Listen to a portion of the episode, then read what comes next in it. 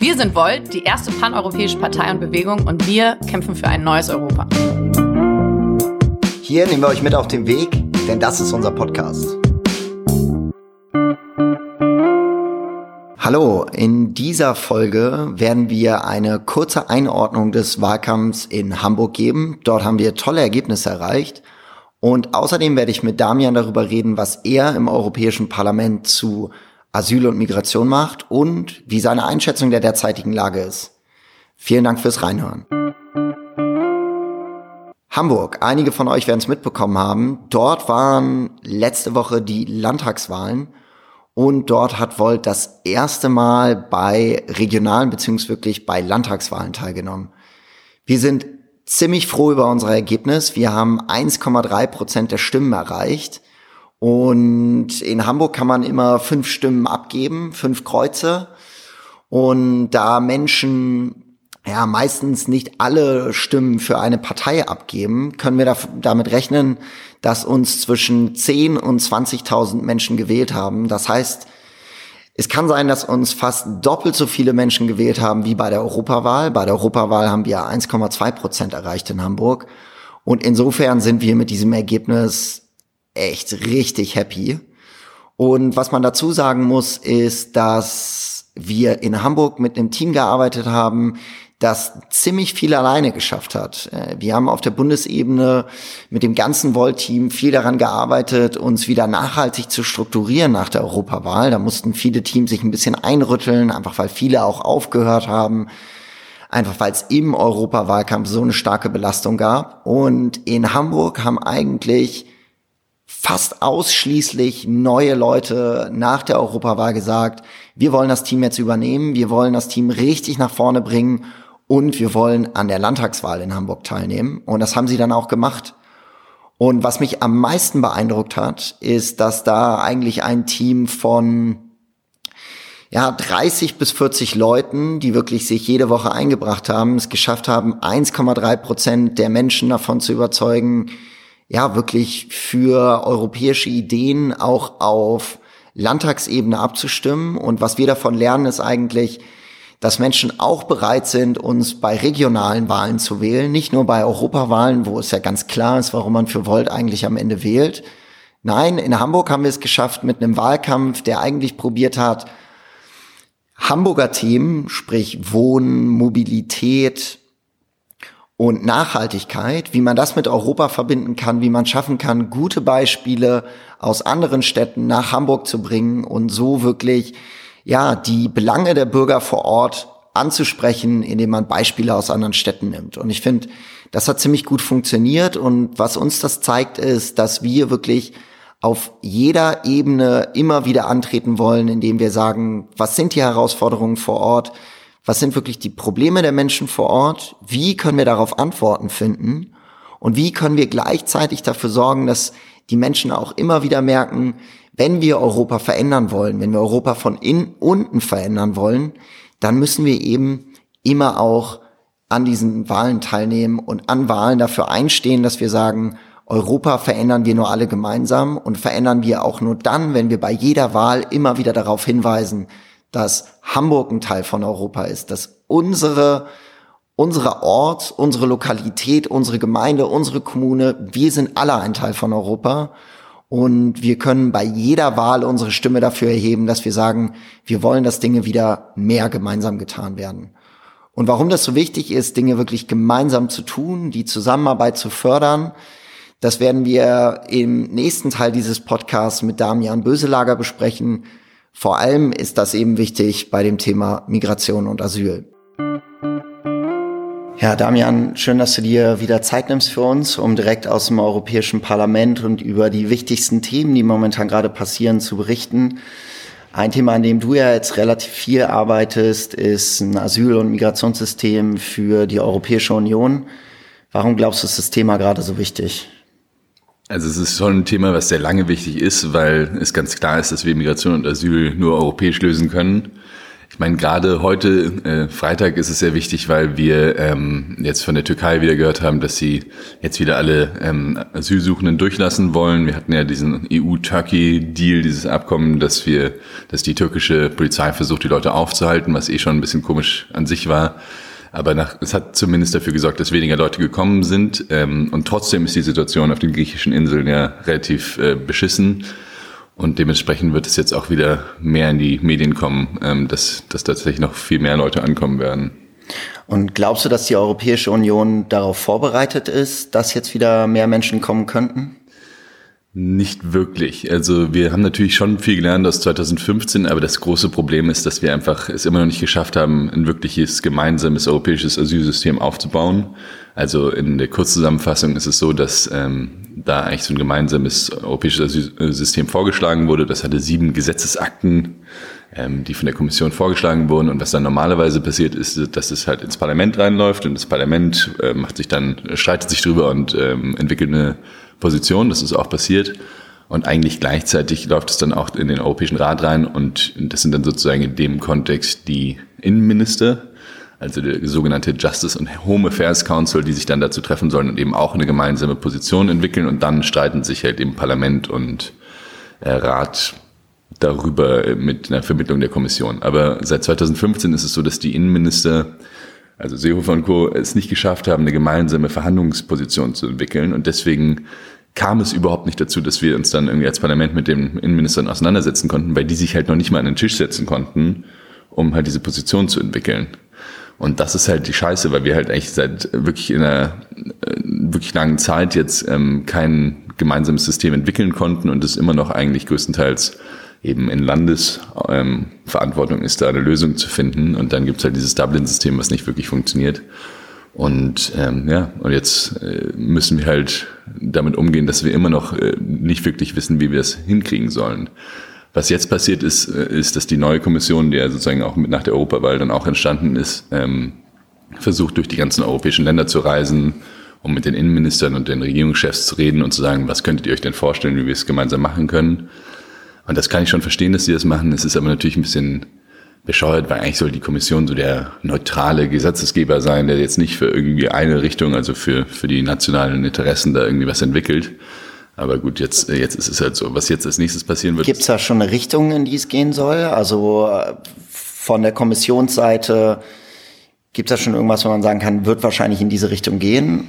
Ja, also die ähm, ersten Gespräche, die wir dazu geführt haben, scheinen zu zeigen, dass sie sagen, okay, wir werden nicht sieben Gesetzesakten machen, sondern nur drei als neuen ersten Vorschlag. Ähm, und da drin soll man, also diese drei Dimensionen, die da abgedeckt werden sollen, ist auf der einen Seite die Außendimension, also da geht es auch um Rückführungen. Ähm, das zweite ist Grenzmanagement ähm, und Grenzasylprozesse und das dritte ist das äh, neue Verteilungssystem, was eben Dublin ersetzen soll.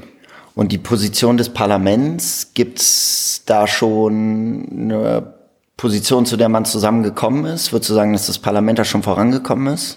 Ja, die, das Parlament hält sich sozusagen eigentlich auf der ursprünglichen Position zu diesen sieben Gesetzesakten fest und sagt, darauf haben wir uns schwer geeinigt. Das war ein anstrengender Prozess und der, der, ehrlich gesagt ist die Position auch ganz gut.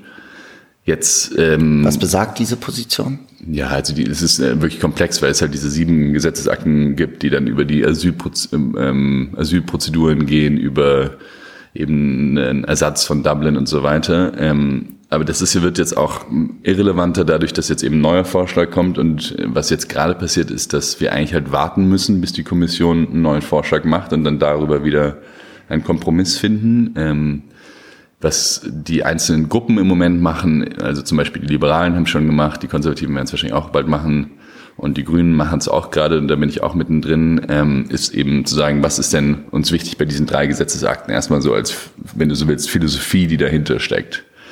Und das ist ganz klar, ähm, also ich kann die Position der Grünen jetzt noch nicht erklären, weil die noch nicht veröffentlicht ist, aber ähm, es ist ganz klar, dass natürlich das Wichtigste ist, wie verteilen wir Asylsuchende über den Kontinent. Ja? Und da wird auch der größte Streitpunkt immer wieder sein, weil du hast halt auf der einen Seite die ähm, Orbans dieser EU, die halt sagen, so wir wollen nicht äh, gezwungenermaßen Asylsuchende aufnehmen.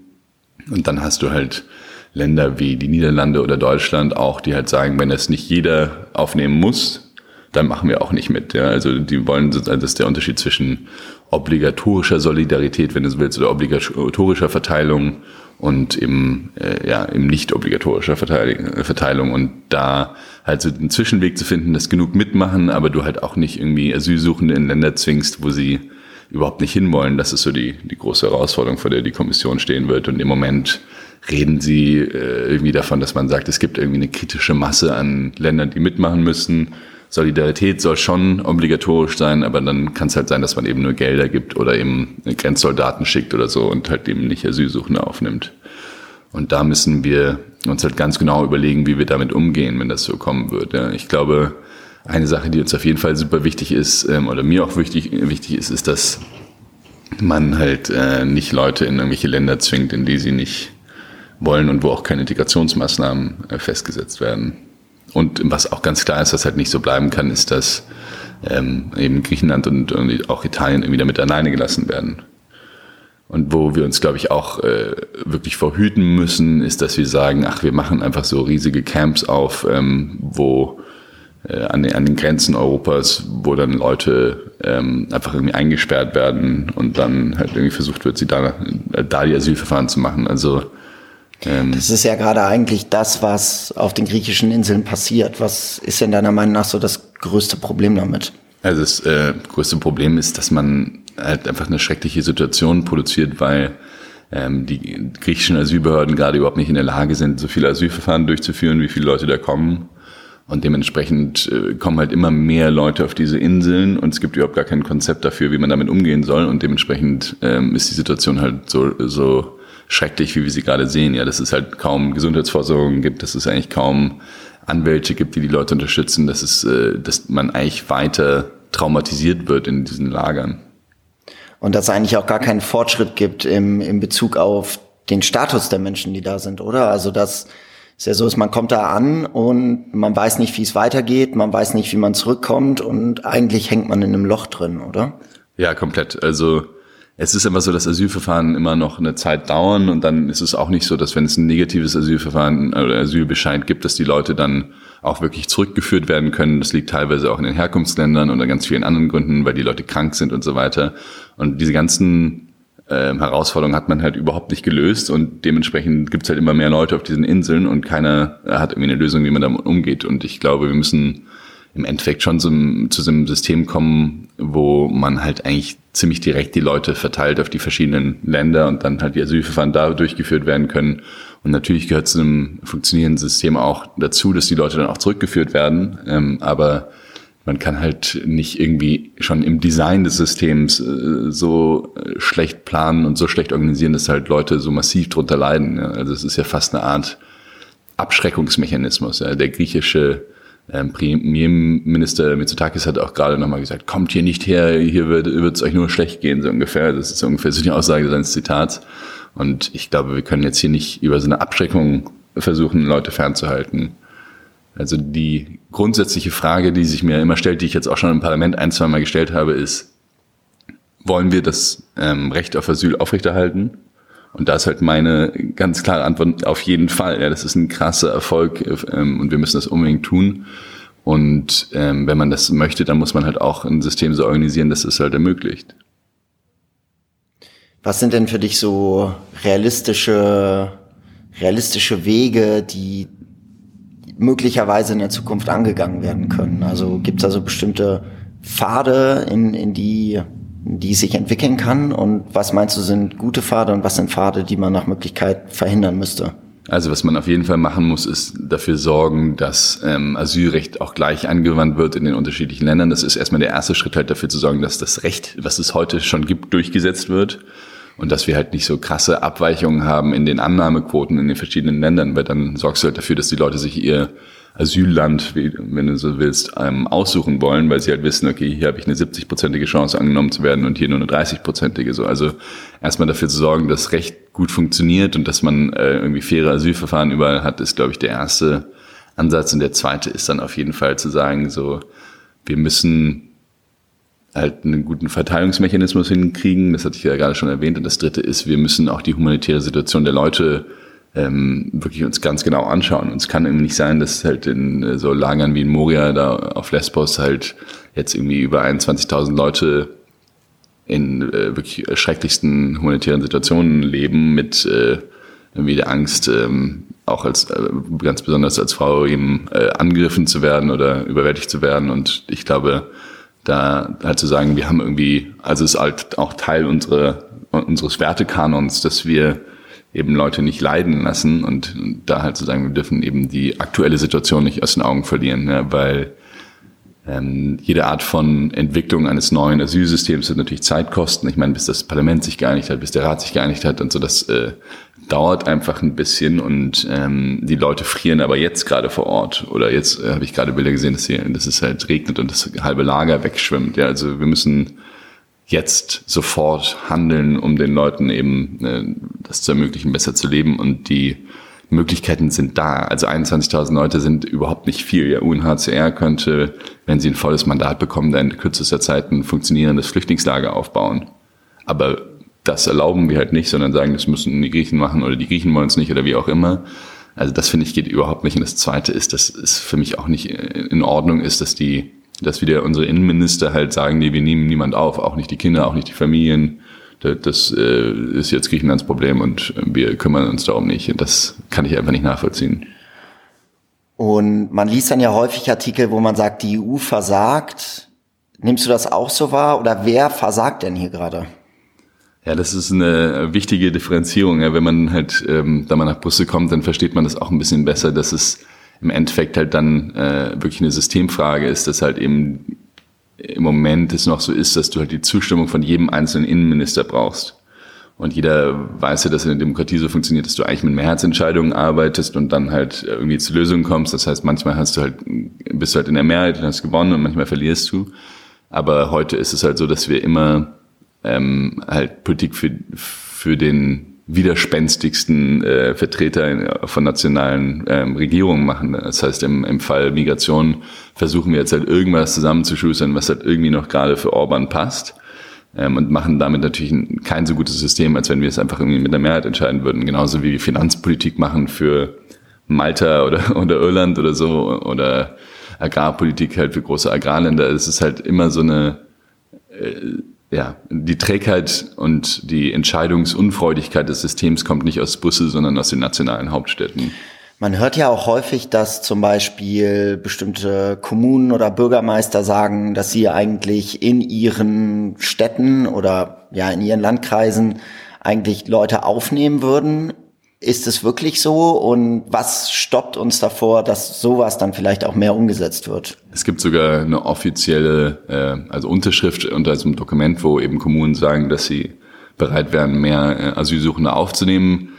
Ähm, Im Moment scheitert es halt an der nationalen Ebene. Also wir müssten halt eigentlich einfach nur mal den Leuten erlauben, diese Asylsuchenden auch aufzunehmen und dann könnte es sogar sein, dass das Problem gelöst ist, weil so viele sind es dann doch wieder nicht. Und äh, da stimme ich dir voll zu, man müsste viel mehr äh, den Kommunen, den regionalen, also den, den Ländern erlauben, da auch einfach, wenn sie das eben so fühlen, auch eben Leute aufzunehmen und das auch unterstützen finanziell. Was gibt es dann Forderungen auch von diesen Kommunen, was sie sich eigentlich wünschen, damit sie, damit sie die Menschen aufnehmen können? Äh, weißt du, wie viele Kommunen das sind? Ich müsste nochmal nachschauen, aber es haben wirklich eine ganze Reihe von Bürgermeistern dieses Dokument unterschrieben. Ähm, und das äh, ist auf jeden Fall, also wäre meiner Meinung nach, wie gesagt, genug. Was die fordern dafür, ist, glaube ich, in erster Linie nicht, sondern es ist erstmal nur ein Signal an die eigene Regierung, hallo, wir fühlen diese menschliche Verantwortung und wir wollen da gerne was tun. Ähm, und dementsprechend sollten auch, sollten auch die Nationen da reagieren. Weißt du, ob es da bestimmte gute Beispiele gibt von Kommunen, die besonders gut da drin sind, Menschen aufzunehmen?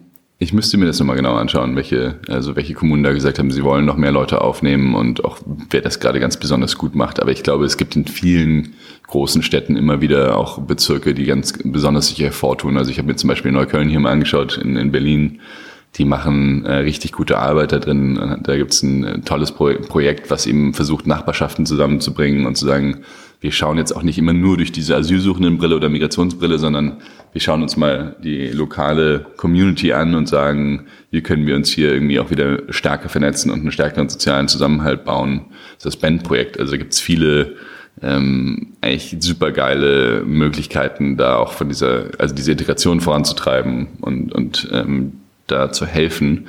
Wichtig, wichtig ist, glaube ich, aber als allererstes erstmal ähm, den Leuten jetzt vor Ort die eben noch ganz am Anfang dieser Asylreise sind, zu helfen und dann natürlich auch in die Integration zu schauen und sozusagen ans Ende der Kette, wenn man so will. Und kannst du dir vorstellen, dass es auch eine Chance für Kommunen ist, dass man sagt, dass man vielleicht auch ja Probleme, die es vor Ort gibt, vielleicht auch mit dem Ausschluss von Leuten, äh, mit fehlender Integration auch, vielleicht mit Menschen, die schon länger da leben, dass es da auch Synergieeffekte geben kann? Also ja, ich glaube schon, dass man ähm, eine Nachbarschaft auch wieder stärken kann, wenn man eben solidarisch sich zusammenfindet. Ja, ich glaube, jeder, der sich mal sozial engagiert hat, stellt halt fest, dass das für einen verbindenden Charakter über ähm, unterschiedlichste äh, Hintergründe, auch gesellschaftliche Hintergründe schaffen kann, wenn man einfach mal zusammen sich hinsetzt und versucht irgendwie die Situation zu verbessern. Und ähm, ja, ich, wie gesagt, ich glaube da gerade eben im Süden von Neukölln äh, würden viele der Nachbarn sagen, das hat tatsächlich ihre ähm, Nachbarschaft positiv verändert. Und wenn man da eben dann auch wieder mehr in den Dialog kommt und es schafft, äh, auch Leute, die vielleicht vorher kritisch sind, mit einzubeziehen, dann, dann ist das hilfreich. Aber meine Perspektive ist natürlich jetzt auch schon die zu sagen, wir müssen halt auch dafür sorgen, dass dann die Integration am Ende nicht an den Behörden scheitert, wie das jetzt oft der Fall ist. Ja, also ich habe schon jetzt mehrere Fälle, zum Beispiel eben da auch in Neukölln von ähm, Leuten gehört, die halt eine Duldung haben. Das heißt, sie sollten eigentlich äh, wieder gehen, aber aufgrund von unterschiedlichen Lebensumständen oder wegen dem Herkunftsland äh, bleiben sie halt hier. Und da gibt's äh, einen Afghanen, der hat ähm, jetzt schon seine Lehre abgeschlossen, also drei Jahre hier wirklich Lehre gemacht. Und der musste da alle drei Monate zum Amt gehen, zum Arbeitsamt, um ähm, seine Arbeitserlaubnis verlängern zu lassen. Die wurde dann nach Essen geschickt, weil in Essen das irgendwie entschieden wird. Und dann hat er einfach nie wieder was gehört. Und jedes Mal musste halt äh, so eine Hilfskraft hingehen mit ihm und dann rausfinden, wer in Essen dafür zuständig ist, diese Arbeitserlaubnis zu verlängern und dann dahinterher telefonieren. Dann haben die im Essen gesagt, nee, haben wir schon lange zurückgeschickt. Und dann ist er mit dieser E-Mail, wo das bestätigt wurde, dann halt wieder hier lokal zum Amt gelaufen und die haben dann gesagt, ja, hier ist er ja, sozusagen, hier ist ja die Arbeitserlaubnis. Und das alle drei Monate, drei Jahre lang. Ja, immer mit der Angst, dass äh, diese Arbeitserlaubnis halt nicht wiedergegeben wird. Dabei ist es natürlich eine total arbeitswillige Person. Ja, und ich glaube, diese, man darf das nicht unterschätzen, was das für eine krasse psychologische Auswirkung auf die Menschen hat und wie schwer das auch macht, sich zu integrieren, wenn man eben dauerhaft unter diesem Stress liegt. Und das ist jetzt sozusagen eigentlich das Beispiel von jemandem, der wirklich ja was beitragen möchte. Und deswegen ist für mich auch dieser systemische Ansatz so wichtig, uns darüber nachzudenken, wie gehen wir denn mit, mit Asyl um und wie gehen wir aber auch mit Arbeitsmigration um. Und das ist auch, kann ich vielleicht auch noch zwei, drei Worte zu sagen, halt irgendwie die zweite Arbeit, die für mich jetzt eigentlich gerade ansteht in dem ganzen Thema Asyl und Migration. Lass uns da vielleicht gleich drauf eingehen, aber nach dem, was du gerade erzählt hast, ist für mich auch ein bisschen der Eindruck, dass wir hier auch merken, dass eigentlich diese Beziehung von der lokalen Ebene zur regionalen Ebene, zur nationalstaatlichen Ebene bis hin zur europäischen Ebene, dass das eigentlich eine Sache ist, die ja neu geordnet werden muss und dass das im Endeffekt ja eigentlich auch die Chance einer Reform der Europäischen Union ist, dass es gleichzeitig auch eine Möglichkeit ist, für uns als Nationalstaaten neu darüber nachzudenken, wie müssen eigentlich die Verhältnisse der eigenen Ebenen, der einzelnen Ebenen zueinander sein. Ich bin da voll bei dir. Ja? Also die Frage ist ja, wir haben immer unterschiedliche Interessen, wenn du so willst, auf regionaler oder kommunaler, regionaler, nationaler und europäischer Ebene, die und die streiten immer so ein bisschen miteinander und dann haben wir eben demokratische Prozesse, um das aufzulösen. Also wir, die ganze Idee von so einem demokratischen System ist ja, dass man es schafft, eben handlungsfähig zu bleiben, aber trotzdem irgendwie die Interessen alle gehört zu haben und alle mit einzubeziehen. So, das ist so die grundsätzliche Idee für mich, wenn man das, äh, wenn man sich so anschaut. Und was wir halt sehen, ist, dass ähm, zumindest wenn es von der nationalen auf die europäische Ebene geht, das eben nicht mehr funktioniert. Da hast du ganz viele Nationalinteressen, die sind vertreten eben über diese einzelnen Mitgliedsländer, die dann immer ein Veto einrichten können und kein System, wo jedes einzelne Mitglied ein Veto hat, äh, wird irgendwie dauerhaft handlungsfähig sein, weil natürlich immer irgendjemand sagt, ach nee, es passt mir jetzt gerade nicht. Und das gibt einfach jedem Einzelnen viel zu viel Macht, so ein System lahmzulegen. Und gleichzeitig hast du das Gefühl, dass halt auch im, im Europäischen Parlament dann natürlich nationale Interessen immer noch viel vertreten sind. So. Und ich glaube, das ist für mich schon der erste Punkt, einfach zu sagen, so, wir wollen gar nicht mehr Europa, darum geht's gerade gar nicht, sondern es geht darum, diese, dieses, diesen nationalen Interessensausgleich auf europäischer Ebene so zu organisieren, dass wir halt handlungsfähig sind und dass wir die großen Themen unserer Zeit angehen können. Also Außenpolitik, Migrationspolitik, äh, Innovationspolitik, Sicherheitspolitik, was immer du dir äh, anschaust, da gibt's halt überall Themen, wo wir eigentlich gemeinsam agieren müssten. So. Und natürlich würde ich auch sagen, vielleicht kann man manche Themen, die gerade national entschieden werden, auch vielleicht wieder kommunal entscheiden und da überlegen, wo, wo müssten eigentlich welche Entscheidungen getroffen werden, damit sie dem Bürger oder der Bürgerin wirklich helfen. Ist vielleicht ein bisschen Zukunftsmusik, aber wenn man sich Gedanken darüber macht, wie die Zukunft der EU aussehen könnte, du dir dann vorstellen, dass so eine Neuverteilung der Kompetenzen vielleicht auch in anderen Bereichen als zum Beispiel der Migrations- und Asylpolitik hilfreich sein könnte und dass man vielleicht sagt, wäre Europa vielleicht erfolgreicher, wenn man sagt, dass eben ja viel mehr Gestaltungsspielraum auf lokaler Ebene besteht und der grobe Rahmen eben an den richtigen Stellen auf europäischer Ebene dann festgelegt wird? Ich glaube schon, dass wir eigentlich mal eine grundsätzliche Debatte darüber führen sollten, wie wir uns die EU vorstellen. Und dazu kann meiner Meinung nach auch gehören, eben diese Fragen anzugehen, zu sagen, was sollten, was sollten wir eigentlich äh, lokal entscheiden, damit es wieder näher am Bürger ist? Oder könnten wir auch eben gewisse Anteile eines lokalen Budgets auch zur freien Verfügung für Bürgerentscheide geben? Ja, dass man einfach auch das Gefühl hat, ich kann hier lokal in meinem Bezirk was verbessern und verändern, wenn ich einfach ein paar Leute zusammenbringe. Und da gibt's eben auch super Ansätze, die auch schon ausgetestet werden, wie man das machen könnte, irgendwie so ein Bürgerbudget aufzusetzen. Und ich hätte einen riesen Spaß dran, einfach mit Leuten über eine Weiterentwicklung der Demokratie hier in Europa zu diskutieren. Aber unser System ist halt sehr träge, leider. Und es gibt sehr viele Interessen, die, glaube ich, eigentlich ganz gerne das so behalten wollen, wie es gerade ist. Ja, ich meine, ich nehme mal jetzt den, äh, die Größe des Bundestages mit äh, zum Beispiel als Beispiel. Ja. Also sobald es halt darum geht zu sagen, unser Bundestag wird immer größer und wir haben immer mehr Überhangmandate, ähm, die ja dadurch kommen, dass du diese, dieses Zwei-Stimmen-System hast, ähm, statt das mal irgendwie anzuschauen und zu sagen, wir müssten das verbessern, äh, gibt es halt große Beharrungskräfte, die sagen, nee, wir lassen es so, weil da profitieren ein, zwei Leute von. Und ich glaube, diese, ähm, diese Trägheit unserer demokratischen Erneuerung, Innovation und Disruption in der Demokratie, die müssen wir versuchen ähm, irgendwie zu verändern ja, oder voranzutreiben. Ja, und ich glaube, das Verrückte daran ist, dass es irgendwie nur funktioniert, wenn wir wirklich auch über Sachen reden, die erst in der Zukunft passieren und so wirklich langfristig strategische Ziele festlegen, die für uns wichtig sind. Und das ist eine Sache, die mir eigentlich ganz häufig in der, in der, vor allem in der nationalen Politik in Deutschland fehlt. Dass Menschen eben nicht sagen, wo wollen wir denn langfristig hin, sondern es ist eigentlich immer nur, ja, jetzt ist hier gerade eine Krise, jetzt müssen wir was machen und man arbeitet irgendwie an so einem Kompromiss und Kompromisse sind wichtig, aber man redet eben nicht, was ist denn unser Kompromiss für die nächsten 15 Jahre, wenn wir mit dem System dahin wollen. Ja, also ich stimme dir zu. Äh, in den letzten zwei Tagen habe ich ja äh, Wahlkampf gemacht in verschiedenen Städten und mir ist in zwei Städten ähm, tatsächlich die Frage gestellt worden, glaubst du nicht auch, dass wir einen Krieg brauchen, ähm, damit wir uns erneuern? Also das geht natürlich von dieser Hypothese aus, dass so die großen Staatsveränderungen, wenn du so willst, auch sozusagen die Entstehung Deutschlands und so immer irgendwo mit einer Außenbedrohung zusammenhängen oder mit einem Feind oder mit irgendeinem Art, also irgendjemand hat es Leuchtturmprojekt genannt. Ähm, und da würde ich natürlich sagen, dahin will ich nicht kommen müssen, ne? dass wir halt irgendwie es nicht geschafft haben, uns zu innovieren und dann erst in der wirklichen Krise, der größten Krise, die man sich vorstellen kann, in, dem, in einem Krieg zu sein, um dann zu verstehen, dass wir uns wohl noch nicht genug erneuert haben. Ja, also dementsprechend finde ich es auch wichtig, das eben umzudrehen und zu sagen, so nein, wir, wir, das ist jetzt nicht unsere Idee, sondern unsere Idee ist eben durch Argumente, durch positive politische Arbeit nach vorne zu gehen und zu sagen, wir wollen diese Veränderung und sie ist jetzt notwendig. Leute, versteht das. Das ist, glaube ich, der, der, der wichtige Ansatz.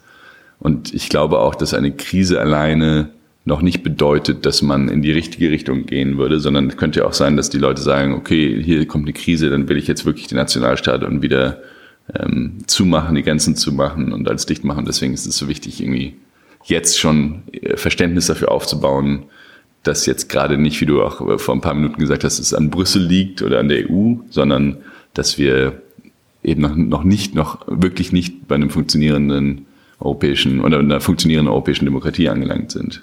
Da wir jetzt, dass wir jetzt dahin müssen. Das Problem kommt nicht dadurch, dass wir das schon haben, sondern es kommt dadurch, dass wir eben in der Mitte stecken und es noch nicht haben. Ja, ich glaube, da hast du gerade ganz gut zusammengefasst, dass wir eigentlich probieren zu machen, eben die Dinge an der richtigen Stelle zu entscheiden und dass gerade Migration halt ein Beispiel dafür ist. Es wird gerade nicht an der richtigen Stelle entschieden und wir machen keinen Fortschritt. Und die Welt entwickelt sich weiter. Du hast es ganz am Anfang gesagt, Idlib, Vertreibung in Syrien. Es hört nicht auf und wir haben auch keine Möglichkeit, das zu verändern. Also müssen wir jetzt wirklich gucken, wie wir das wirklich langfristig organisieren. Das finde ich sehr, sehr gut.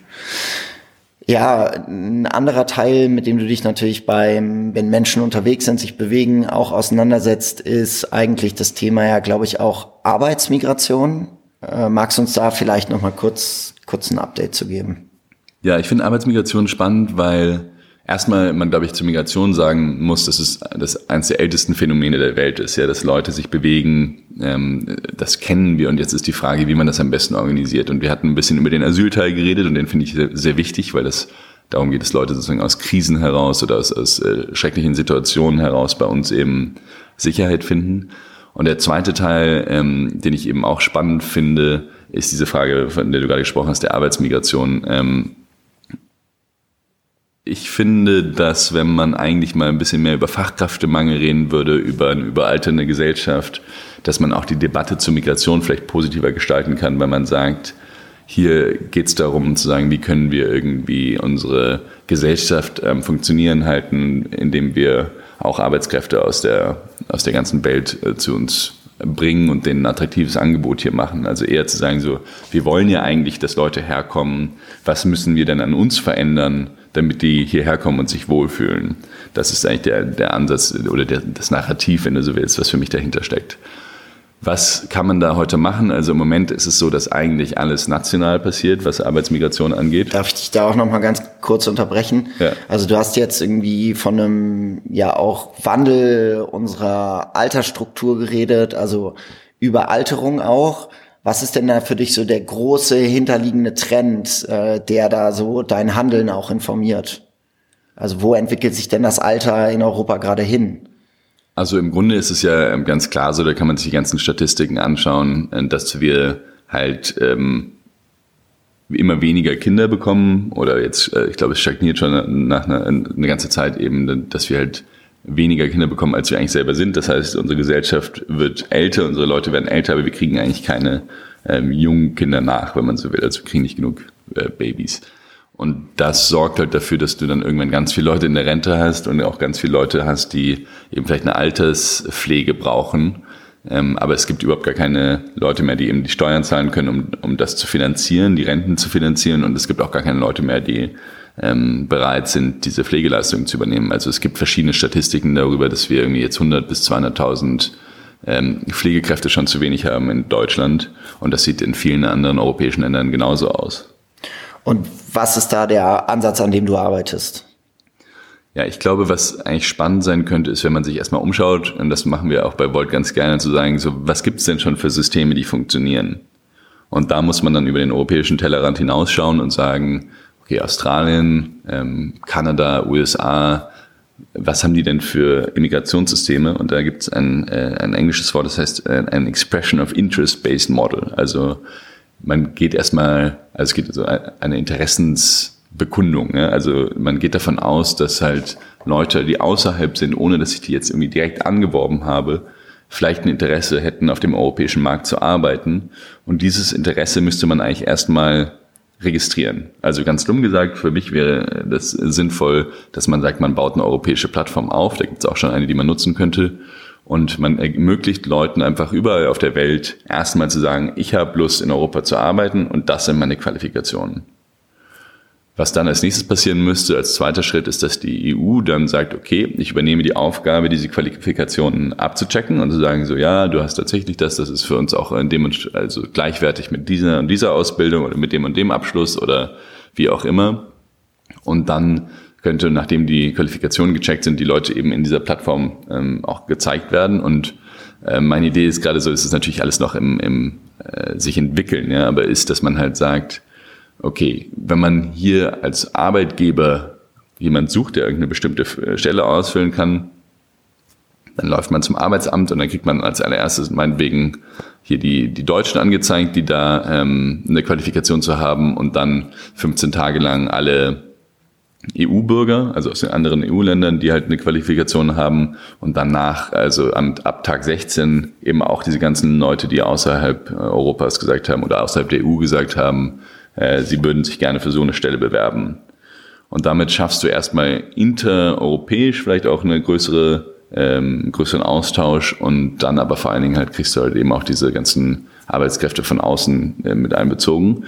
Und das Spannende daran ist, dass du jetzt noch nicht direkt ins ähm, Visa-System reinläufst und da irgendwie sagst, okay, wir wollen jetzt die nationalen Kompetenzen angreifen, sondern erstmal einfach nur eine Matching-Plattform aufbaust und sagst, so könnte es doch funktionieren und dann kann immer noch der Arbeitgeber mit einem Vertrag, den er dann an diese Person gegeben hat, äh, hier zur nationalen Behörde laufen und sagen, ich würde gerne ein Visum für diesen Menschen beantragen. Das ist so die Grundidee und ich finde, dass das eigentlich ein sehr charmanter Weg sein könnte. Und deswegen habe ich ähm, schon im September habe ich versucht, eben die grüne Gruppe davon zu überzeugen, dass wir doch mal ein bisschen visionärer über neue Wege der Arbeitsmigration nachdenken sollten. Und die haben das aufgenommen und haben das auch vorgeschlagen dann bei den anderen ähm, politischen Gruppen im Europäischen Parlament und die fanden das auch gut und deswegen äh, schreiben wir jetzt eben diesen Bericht, äh, also sozusagen eine Meinung, wenn du willst, des Europäischen Parlaments, wie eben Arbeitsmigration in Zukunft aussehen könnte. Was ja eigentlich auch ganz spannend ist, weil wenn man sagt, die EU muss sich darum kümmern, dass am Ende die Ausbildung sichergestellt ist, dass da ein bestimmter Standard auch drin ist, dann ist es ja eigentlich eine Sache, die sie mit dem Bologna-System, da ist die EU ja richtig gut drin. Die hat es ja geschafft, 28 Staaten und ich glaube bei Bologna machen sogar ein paar mehr noch mit, wirklich dazu zu bringen, ihre Ausbildung ja zu zertifizieren, bestimmte Standards zu setzen.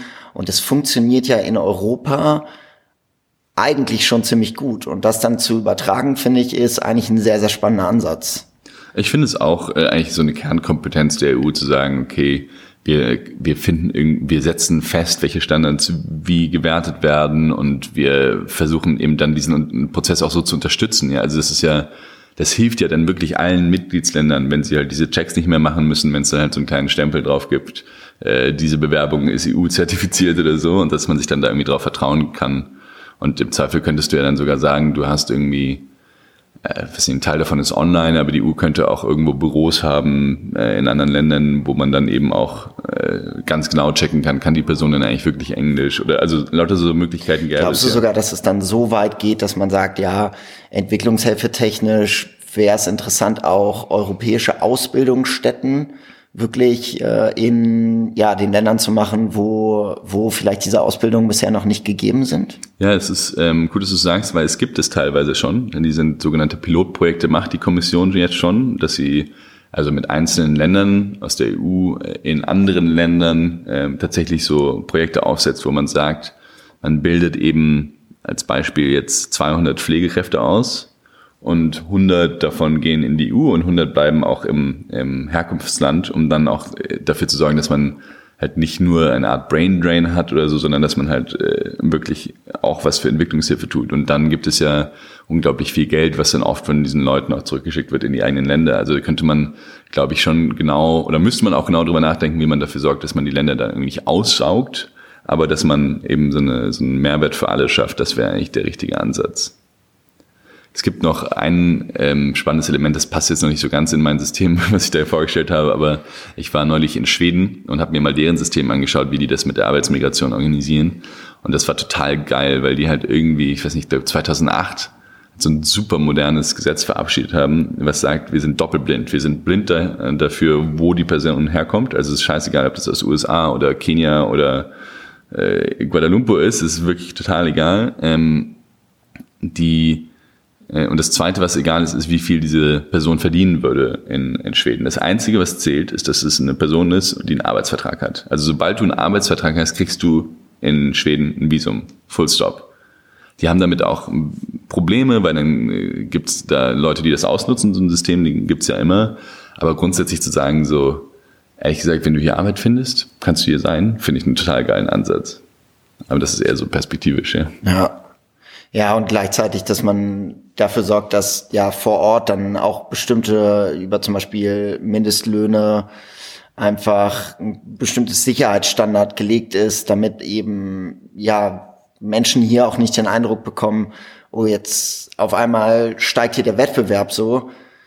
Wobei, wenn man das richtig betrachtet, das ja auch, wenn man sich zum Beispiel den Pflegebereich anguckt, einfach auch Bereiche sind, wo einfach niemand da ist, der es hier gerade machen könnte. Ja, ich bin voll bei dir, dass man dafür natürlich sorgen muss, dass es nicht zu so einer Art von Menschenhandel kommt, wo dann irgendwie hier billige, billige Arbeitskräfte hergeflogen werden, ähm, sondern dass man halt eben sagt, da sind auf jeden Fall Mindeststandards da.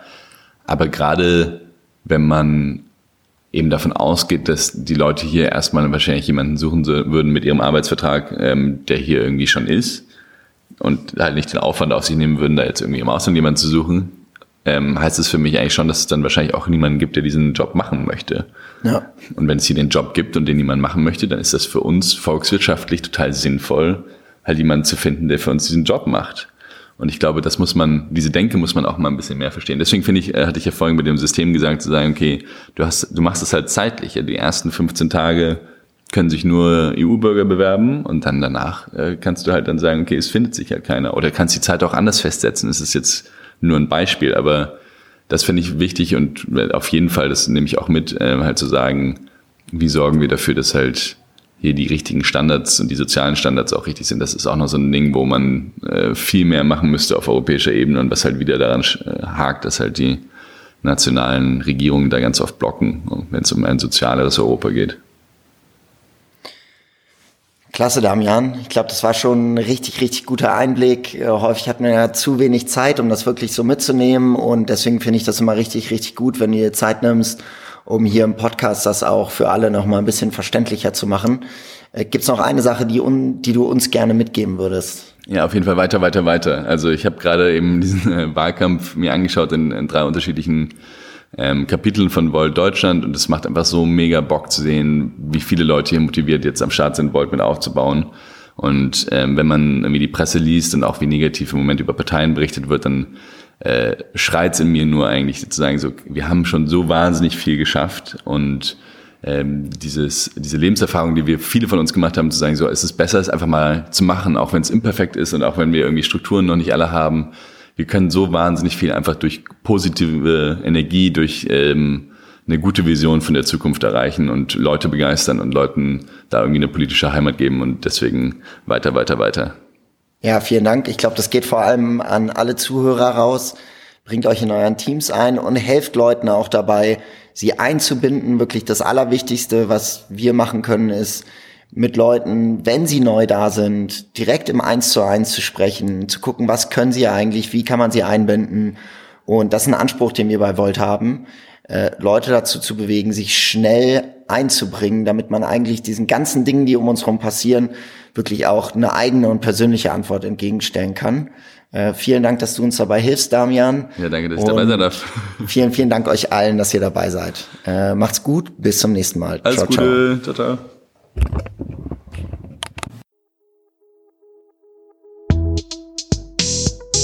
Vielen Dank fürs Zuhören. Vielen Dank an alle, die uns geholfen haben. Schickt uns Feedback über Social Media oder stellt uns Fragen direkt unter podcast@ woltdeutschland.org. Wir freuen uns auf euch. Bis zum nächsten Mal. Ciao, ciao.